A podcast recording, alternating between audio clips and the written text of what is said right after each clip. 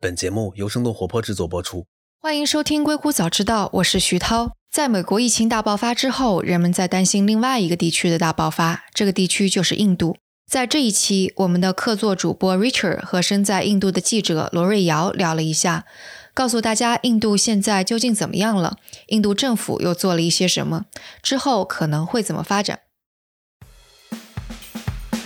欢迎来到生动活泼传媒旗下《硅谷早知道》第四季。这个世界因科技创新而巨变，那就请和我们一起在最前线观察科技创新所带来的变化、影响和机遇。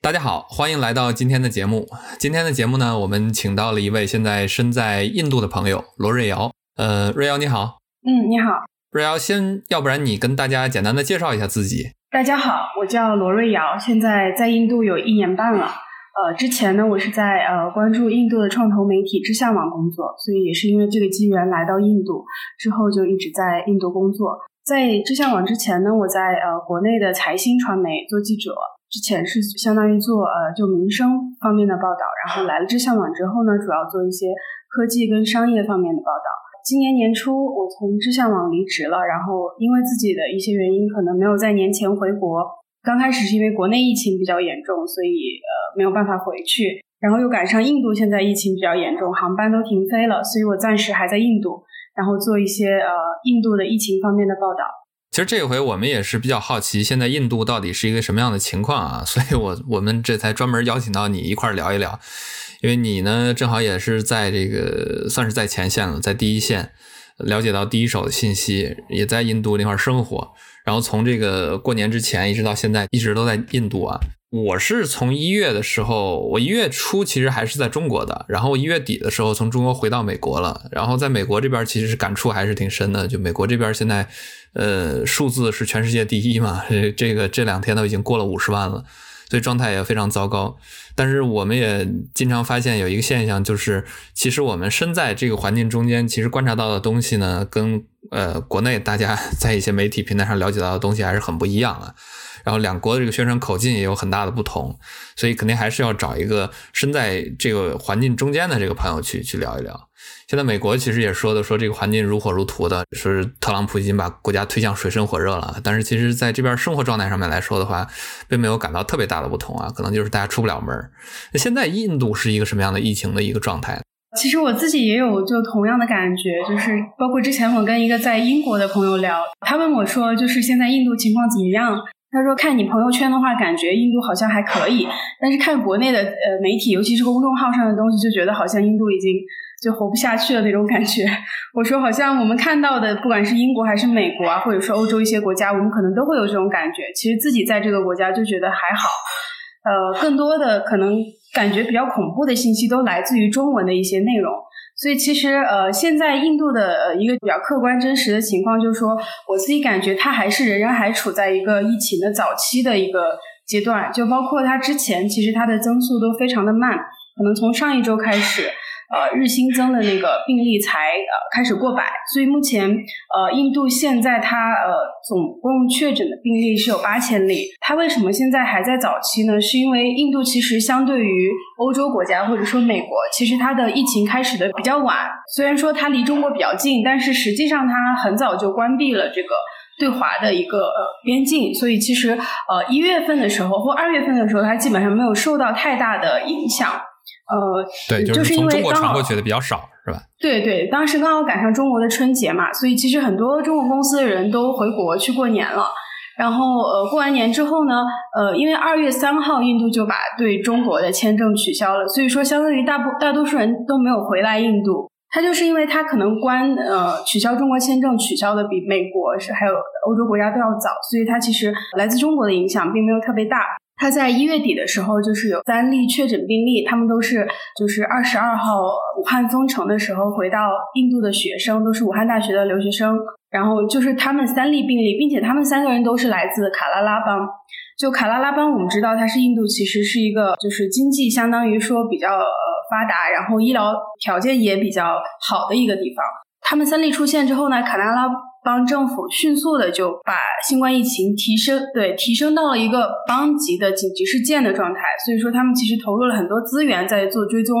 哦，那这三个人是不是已经算是印度最早期的病人了？对他们就是一月底一月底确诊的病例，然后二月份就全部治愈了，之后就没有再从中国传过来病例。那看来后期很多的这种病例可能还是从欧洲啊，或者是美国这样子传到，尤其是等欧洲的这个疫情起来了以后，是吧？因为其实相对来说，印度跟中国的联系还是没有那么多的。他们更多的劳工在海外的话，是在比如说在欧洲啊，在中东啊，还有在美国这样的地方工作。所以说，三月初的时候传进来的病例都是从呃欧洲、美国还有中东传进来的。我个人觉得，印度政府他在三月初的时候，他的动作已经很快了。他们是怎么样的一个反应呢？就是三月份，就除了中国传进来那三例之外呢，其他的病例最早应该是在三月六号出现的。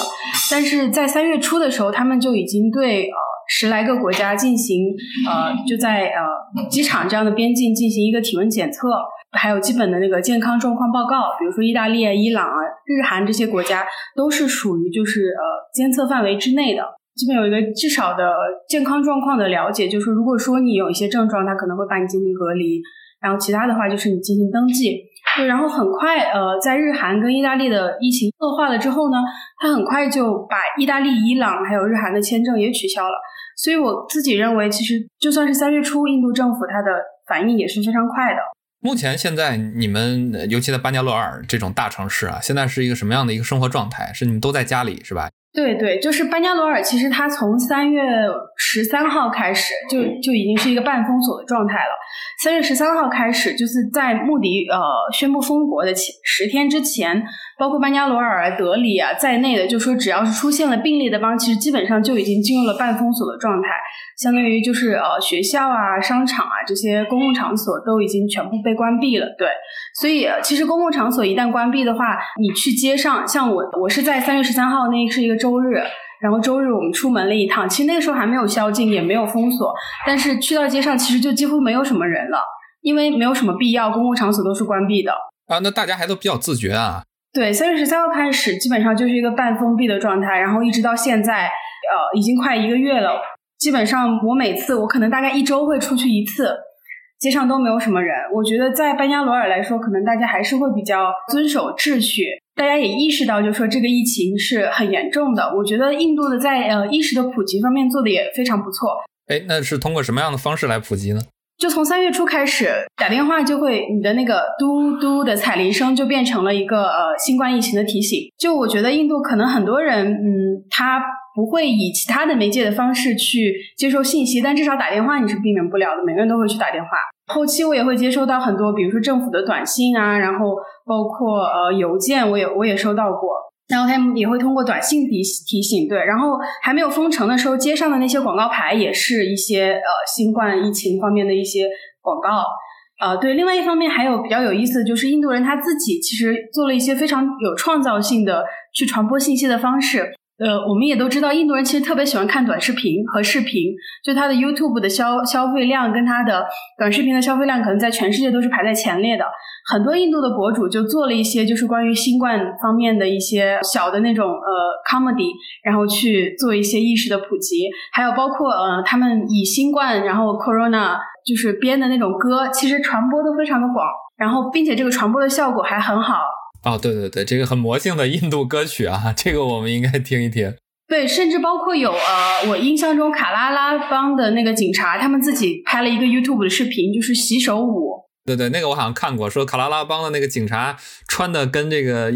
病毒一样什么的，上街去去逮人这种的。穿穿的那个戴着病毒头盔的是班加罗尔这边的警察，然后卡拉拉邦那边的警察对是跳洗手舞，然后在网上传的也挺火的。就是这种，就印度人这种，他们还是挺幽默的，然后包括有一些艺术的天分吧，包括这种方式去传播呃一些信息，我觉得还是挺有意思的。我在还没有封城的时候，我在那个班加罗尔城里转的时候，有一天碰到有一个人，他把自己。就是打扮成了一个，呃，他全身好像都应该是包的是卫生纸吧，都是白色的，然后拿了一个大喇叭，就在那边，就是感觉像行为艺术一样的传递信息，就是说大家要待在家里，然后要勤洗手什么的，包括有很多民间的这种自发的信息传播。哦，这种情况真的在中国和美国相对来说还是比较少见，大家其实还是相对来说比较紧张的。我在美国这边其实感觉到大部分的这个信息还是来自于，首先是官方的信息最多，大家天天都是每天去看这个白宫的发布会，然后呢，当然收短信这些的会有。另一个呢，我我觉得一个很突出跟中国和印度啊，跟亚洲国家很不一样的，就是美国这边其实政府建议大家 lock down 待在家里面，但是很多人其实不太会听的。就我我们平时这个出去买菜的时候，还是能看到。当然，我们自己也出去买菜啊，没办法，因为你毕竟还是得出去。出去买菜的时候，能看到街上还是有很多的蹬自行车啊，这个这滑轮滑鞋呀，什么这样子的人。所以整体来说的话，我觉得这也是为什么你看美国过了一个月过去了以后，这个疫情的状况恶化的非常严重啊，这个数字现在是已经上升到世界第一了。所以现在其实对于印度，大家有很大的一个关注点吧，big concern，就是说。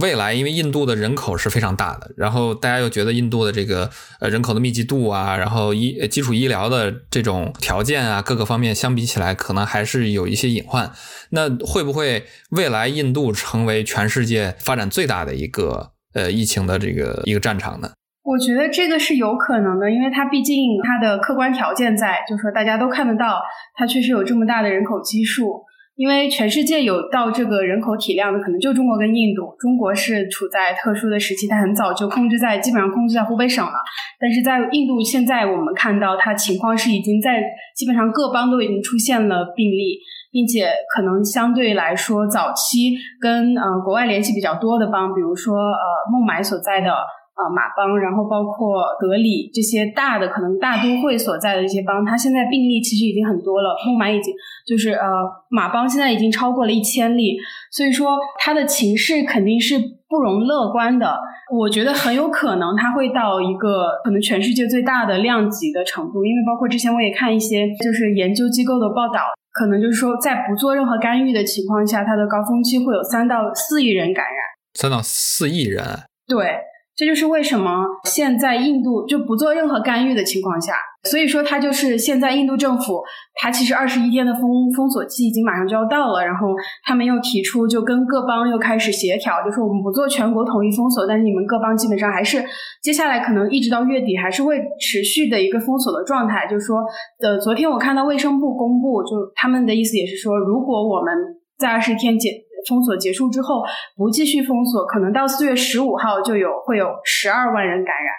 所以，其实我觉得印度政府他们的态度就是这样，就是他们知道，如果说人口绝对的自由流动的话，它会造成非常大面积的感染，所以他们还是。呃，想要把这个说，基本还是做一个比较严格的控制。现在目前为止，应该是德里、北方邦，还有呃奥里萨邦，现在有好几个邦，其实已经公布了自己，就是说二十一天封锁期结束之后，他们要怎么样去应对。呃，我看德里他是说有好像是十二个热点地区，热点地区就是说可能病例比较集中地区，它整个还是呃非常严格的一个封锁状态。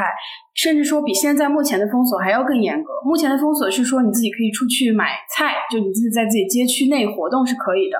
但是德里现在呃出的就是解封后的继续持续的封锁方案呢，是说这些热点地区完完全全就你居民不能出来了。那相当于其实就是我们武汉的封锁了，就说所有的东西都给你送到那个呃小区门口去。下周二开始，二十一天就到了。可能之后的呃方案就是说，不同的帮不同的城市，根据自己的一个可能案例出现的情况，再去制定封锁的方案。那大多数像这些存在案例的情况，包括我看班加罗尔应该也是一个区域性的完全封锁的状态。我们看到印度刚刚宣布这个。关闭的时候，其实当时中国有很多关注他们的新闻啊，就说有这个有有很多人啊，这个被迫 在几个小时之内要回家要迁徙，都是这个走路回去啊，腿儿回去。然后我记得当时在印度有一个中国创投圈传的非常广的一个故事啊，就说这个白牛啊，白牛指数啊，就说这个有一个中国的创业者在街头啊，突然有一天他看到这个街上走着的这个白颜色的这种牛啊，印度是一个。是一个这个很尊重牛的一个国家，这个白牛是最神圣的嘛？他发现这个白色的牛变少了，好像说他们得出的这个研究的理论依据是说，印度政府一般来供养这些白牛，在政府有这种大型的举动啊，甚至要战争啊，要要防疫的这种时候呢，政府会把这些白牛全部都给收治起来。然后他突然有一天发现这个白牛数量变少了，然后当天就打包。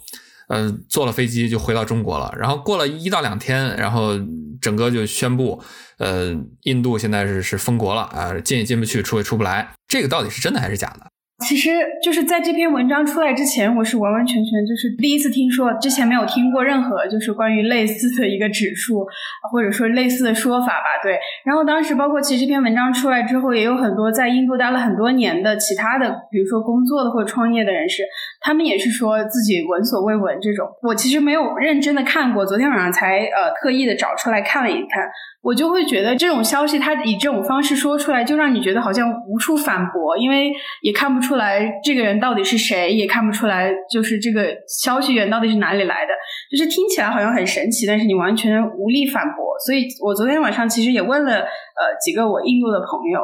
呃，他们有人是从卡拉拉邦的，就是卡拉拉邦，因为是一直是呃。基督教徒比较多，所以卡拉拉邦对其实是就卡拉拉邦很多人是吃牛肉的，然后包括其他的就印度教的朋友，我问了一下，他们都觉得他们都对我表示从来没有听过就类似的信息。其实印度人呃崇拜牛或者说呃尊重牛，对它其实是一个并没有特别的区分，就说谁比谁更神圣。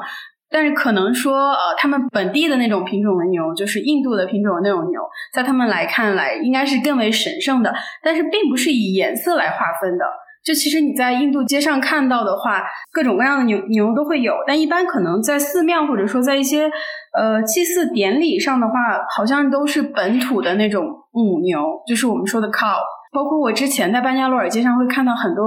牛，我印度朋友还跟我开玩笑说，说这些牛真的是呃自己跑出去，可能到处吃吃点草啊，吃点甚至就是垃圾堆里面吃一点食物什么，但回去之后他们都认得路啊，他们回去之后还会呃在家里产奶，就所以其实印度人对对牛确实是很友好，生活很舒服啊。但是我觉得。这个行为并不是一个有组织的行为，它就是一个大家心照不宣的，可能个人的一个，就是每家每户的牛都会出去，然后他们之后也会回来，这样。那看起来这个信息从印度人对于牛的这个态度上面来说的话，可能确实有一点故弄玄虚啊，就是这个白牛指数可能 确实是为了博眼球造出来的一个事情。另外来说的话呢，呃，我们刚才讲到了这个，有很多的人在呃印度政府整体采取措施了以后，必须得迁徙啊，走回家里。那这个事情其实有没有从另一个方面来说的话，对于印度本身的各个邦之间的这种疫情控制带来一些难度呢？因为嗯，我在北美这边也有感觉啊，就是北美。呃，我们经常拿加州和纽约州两个州做一个对比啊，因为加州按理来说的话，其实是跟中国距离上也比较近，然后呢，华人也比较多，当时的往来也比较多。当时大家觉得加州可能是情况最糟的一个州，但是事实上呢，加州反应的相对来说还是比较快。呃，另一方面呢，加州的这个有钱的公司也比较多，力量也比较大。然后纽约州其实当时离这个疫情的中心是比较远的，但是现在目前发展的状态是纽约加上 New Jersey 这两个。这个这个疫情的中心了，变成了就是两个州就已经有二十多万了。在这种情况下，如果说是各个州之间再有一些流动，其实现在我们都比较担心，在美国防疫的后期啊，有一些这个各个州之间的这种流动，会使得一些早动的这些州呢，他们的这个疫情的防护所做的这些努力归于流水啊，这个毁于一旦。那印度有没有这样子的一种问题呢？或者说是大家有没有这样子的顾虑？印度目前还是一个，就从二十二号，呃，对，二十二号全国封锁开始，它是一个，呃，各邦之间严格的关闭了邦的边境的状态，就到现在还是，而且这个状态应该还会继续持续下去。就刚刚宣布封国的那几天，可能早四五天左右，对，确实是存在一些移民返乡的一个情况。在移民刚刚出现返乡的时候，其实各邦，呃，刚开始还组织了一些，比如说交通工具送他们回家。但是二十八号的时候，中央政府就是说，考虑到移民流动其实会给防疫带来更大的困难，他们就呃通知各邦，就说现在一定要呃完全关闭你们的边境，不要让移民继续流动。然后是建议他们各邦在邦的边境呃采取给他们就地安置的一种做法，比如说呃。卡邦就是征用了一些学校的宿舍，然后包括一些其他的可能政府的办公机构这种公共的机构，呃，做了一些安置的营地，然后给那些从周边的帮忙卡邦就徒步走的一些移民，把他们安置在那里。我之前也采访过一个，就现在在营地的那个移民，现在对他们的做法，就说他们在那边呃被安置下来，给他们提供呃一日三餐，然后。和一些生活的必需品。目前就说，目前的情况是二十一天封国封锁期结束之后呢，边境应该还是不会开，但是可能会把这些移民。通过政府提供一些交通交通工具，把他们再送回到家里去。因为其实是实际上他们也在那个边境处，等于说是呃隔离了十四天，对。然后他们没有出现任何状况的人，就可以政府把他们送回家。之后这个封锁还会继续，可能边境不会打开。边境不会打开，可能说对防疫来说肯定是有好处，但是其实我们也在印度看到了一些坏处，它有一些呃怎么说副作用吧？比如说呃在卡拉拉邦跟卡邦的边境上面有一个地方叫 Kasargod。卡萨古这个地方呢，它其实一直离卡邦的呃那个大城市曼加罗尔非常的近。这个地方的人呢，他其实不管是平时的商贸啊，或者说是医疗的往来，基本上都通过曼加罗尔这个大城市来解决。现在卡邦的边境关闭之后呢？就刚开始就是说出现了很多病人，危重的病人，他其实并不是新冠的病人，但可能其他的病他比较危重，他就没有办法送到曼加罗尔的医院，所以其实还产生了几例死亡的情况。不过现在基本上已经解决了，就说卡邦政府那边给了他们更多的支持，呃，所以现在目前来说是解决了。然后另外一方面就是可能对农民跟渔民的一些经济影响。比如说，像泰米尔纳德邦，它那边有海岸，然后有很多渔民，就他打上来的鱼，可能不仅仅是卖到泰米尔纳德邦，他也卖到卡邦，尤其像班加罗尔这样的大城市。但现在就说，因为边境的封锁，它有很多鱼就呃没有办法运出来，所以说当地的渔民其实也受到了很大的损失。像类似的，比如说卡邦周围的一些呃安德拉邦呀，他们这些地方有一些农民呃。不管是种蔬菜的，或者是种水果的，还有种鲜花的，其实都受到了一些封锁的经济影响。其实这一块呢，有一个印度其实可能跟其他国家很不一样的一个问题啊，就是印度它的社会制度或者说是文化本身来说的话，其实以前大家都了解到有一种特别重要的制度叫做种姓制度啊，就是印度本身它的这个国民在在过去的这个历史里面其实是分很多呃这个这四种不同的种姓嘛，然后有高低贵贱之分。那在现在的这个社会，我们知道很多这种大城市可能已经非常淡化这种种姓的了，但是在很多地区其实还是有相应的这个这种不同种姓的人，他们生活的状态不一样，他们能做的工作也不一样，甚至是很多村子他们的这个水源都不一样。那在这种疫情的环境下面，种姓制度是否对于不同的人产生不同的影响？然后给尤其这种低种姓的人啊，嗯，就是过去所谓的这种什么贱民啊、就废舍这种了，他们会不会有一些呃在防疫方面带来一些隐患呢？我在印度生活呃。快两年的这个感触，包括跟呃印度朋友交流，我觉得种姓现在对印度人的生活，它的这种影响其实并不是直接的，而是间接的。它可能直接的影响在处在呃社会关系，比如说婚姻，就说如果说你要通婚的话，可能。一般情况下会存在阻力，对，但其实它对于比如说社会生活的影响的话，可能更多的是一个间接的影响，就是说你的种姓和出身可能决定的是你的经济地位和社会地位。这个并不是说呃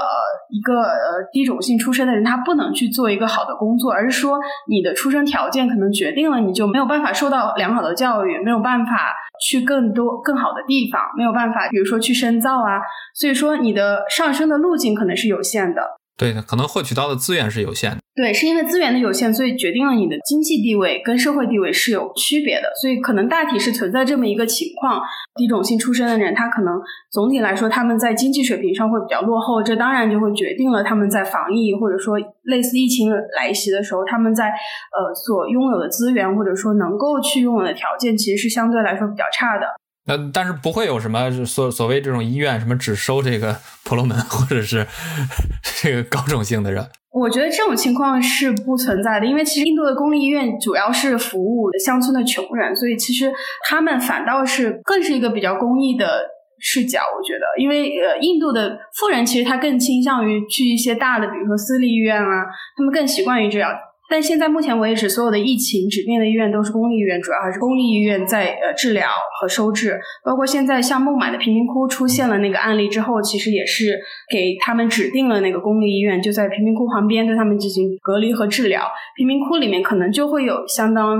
比例的一些呃低种姓出身的人，就是蓝领工作。对。那对于这个印度的这种治疗，在经费方面是怎么样的一个一个方式呢？目前来说，所有的治疗都是免费的，对，因为是公立医院。印度所有的公立医院本来就是免费的，甚至就我作为外国人，对我去了之后都是免费的，就不会收任何费用。会不会这个免费它反方向让这个医疗效率相对来说比较低呢？或者是医疗条件相对来说比较差呢？因为都吃大锅饭，这个会不会有影响呢？对，这可能是之后我们需要去担心的一个情况，因为印度公立医院它可能也有不同的层级，但目前所指定的其实都是呃，怎么说，每个邦可能最顶尖的公立医院，所以它应该是呃水平比较高的一些公立医院。那之后如果说出现了更多的病例蜂拥到不同的层级的医院，那有些小的，比如说地区啊或者县上的那个医院，它可能会效率就会比较低。那这之后可能就会需要印度的中央政府去做一些相关的协调。因为不同的邦，它的治疗水平本来就是不太一样的。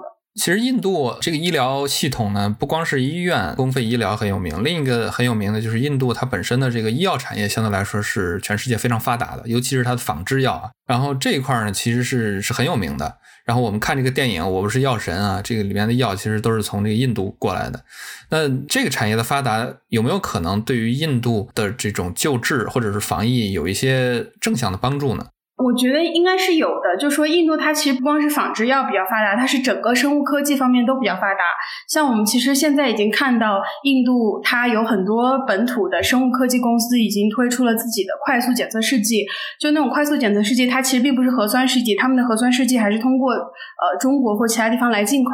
但是它的那种快速检测试剂，相当于是抗体测试。这种抗体测试的话，它会非常快，可能在一个小时之内就能够拿到一些结果。这也就是为什么现在我们。看到孟买啊，包括卡拉拉邦很多地方，它的检测速度起来的非常快，就是因为呃运用了本本土的这样一种检测试剂，包括呃像呃印度本土的生物科技公司也推出了一些怎么说，就是因为现在可能印度国内的防护服的一个储备量不是特别够，所以他们推出了一个无接触的取样的一个设备，就相当于一个密封的一个呃盒子，然后人站在里面，把手伸出伸出去，有个手套，你就可以取样。对，这是一个快速取样的一个设备，也是印度自己生产的。呃，韩国应该也是有类似的快速检测设备。就类似的这种生物科技的，它自己的一些发明创造，肯定可以在一定程度上弥补，就说它本身的一些医疗或者治疗啊或者预防方面的不足。最后一部分，我其实想聊一聊跟我们这个创投圈啊，或者说是跟这个经济啊这些比较有关的。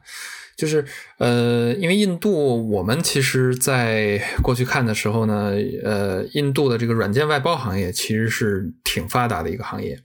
然后有很多的这种大公司啊，甚至有一些世界五百强啊，包括像这个 Infosys 啊这些的，其实都是很早之前就做这个软件外包发家的。然后有很多的这不光是软件外包了，很多的上上下下的这种外包，包括这种 call center 啊接电话的这种的，其实都放在印度啊，因为它有很大的这种人口红利。那最近一段时间，其实我们在北美这边了解到，有一些公司他们在印度的所谓的这种外包项目，其实都被暂停了。有一个很大的原因，是因为他们说印度的很多的这种外包公司，它的雇员没有办法在家工作，因为家里没有电脑，受到了很多的这种影响。从你的角度来说的话，有没有观察到一些对于相应的这种印度的经济行业有一些具体的影响？就昨天，其实我也看到新闻，就说印度的那个 IT 公司现在已经在裁员了，裁员跟降薪。然后目前是我看到协会的统计数据是说，大概有五百个员工被裁员。因为受到的其实呃新冠，它肯定会引发全球的经济危机嘛。我看到有一个应该是 IDC 的数据，他说可能对印度的那个软件外包行业的影响，他们的收入会下降到几十亿美元的级别。呃，这个对他们影响来说肯定是非常大的。现在目前来说，软件公司应该都是在家里集中工作。前期好像是出现了一些，就是说没有办法在家里工作，因为没有电脑，包括其他配套系统。之后应该是说不同的，我看有一些软件公司，他们根据他们的，比如说业务量啊，或者说呃比较核心的业务部门，其实是配备了一些设备。所以目前可能是处在一个没有完全满负荷在工作的状态，但是还是已经在运行的状态。对，所以呃，印度的 IT 的 IT 行业这次预测好像是说这个收入损失会达到呃好几十亿美元。那其实对印度的创投生态也会也是一个比较大的影响。这一季度好像我看到一个数字说，这一季度呃外资撤出印度的那个。数额是过去几年以来最高的比例，可能还是大家对于印度未来两三年的经济走向是比较没有信心。印度央行就是自己说，我们没有办法去预测今年的 GDP 的增长，就是因为呃完完全全取决于今年疫情怎么样受到控制。可能有些国际组织现在预测印度的 GDP 增长会到百分之二，甚至低于百分之二的一个状态。很多创业公司也受到了比较大的影响，包括我自己也听到，呃，有很多中小型的中国公司可能就。二月份疫情开始之后，他们就没有办法过来，所以他们业务就一直是停滞的状态。他们现在对印度也非常的没有信心，就说已经准备撤退，甚至有人已经撤退了。其实印度本土的公司也受到了很大的影响。目前除了电商跟 O2O，比如说送外卖这些公司之外，其他的公司应该业务都受到了非常大的影响。像我看到丰沛就是它这边的第二大支付的公司，他们现在也开始送杂货了，就是可能它本身的业务受到了非常大的影响，所以他们也开始送杂货。对，其实这次疫情可能对于印度本土的创业公司来说也是一次提醒，因为突然的业务量的激增，让包括 Big Basket 和 Grover 就这些杂货电商公司在内的很多公司他们都爆单，然后整个系统瘫痪了。这对于他们来说也是一次提醒，让他们去做一个更大的就是怎么说容量的储备吧。好像这一周开始才慢慢开始恢复，之前半个月都是呃停滞的状态。美国这边的很多这种现在外送的这种平台也是类似的状况啊。上上个礼拜好像这个 Instacart，然后 Amazon Fresh 这几个比较大的平台都出现了呃，要么是辞职，要么是罢工，要么是这个系统爆单这种情况非常严重。所以我觉得在在目前的这个环境下面呢，可能确实所有的市场都会存在很多的乱象吧。你个人是怎么考虑的？你你有没有考虑一直待在那块儿，还是说是需要怎么样？呃，我目前是考虑说，就是因为我的签证是呃，我可能六月底之前需要离开印度，所以我在那之前应该都会待在印度。之后六月份如果稍微恢复一下，我可能会回去。啊，那这个中间期间还是要做好防护，因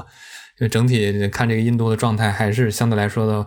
呃，让大家都比较紧张。对，就希望等到四五月份，如果是一个高峰期的话，它可能之后会慢慢的增速开始减慢。就希望说最好的情况大概就是说六月份开始慢慢下降。也希望最后真正在在出海圈，印度还能恢复到以前的活力啊！因为毕竟还是一个出海重镇。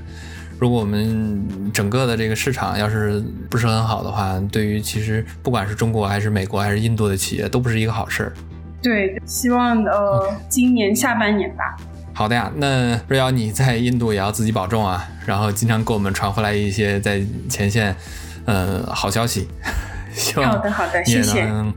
一切都顺顺利利，好吧？也谢谢你今天做客我们的会谈。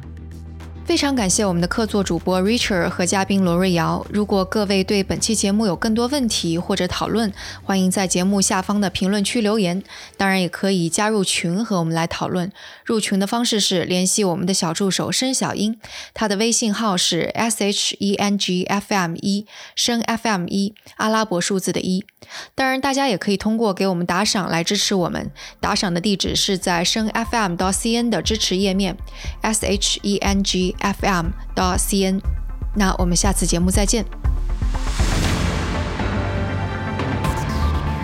今天的节目就到这里。这期节目除了主播和嘉宾的努力，也感谢我们团队的迪卡布里辛和 Luke，他们在最短的时间内完成了节目后期制作。还感谢小爱，小爱帮忙把音频上传到所有的平台，他同时也是生小英这个账号背后的小伙伴。请大家也在您所喜爱的音频平台上订阅《硅谷早知道》新的一季，关键词是《硅谷早知道》第四季，或者帮我们点赞打分。如果觉得节目有价值，也请转发给您一两位朋友们。也请大家继续关注我们之后的报道。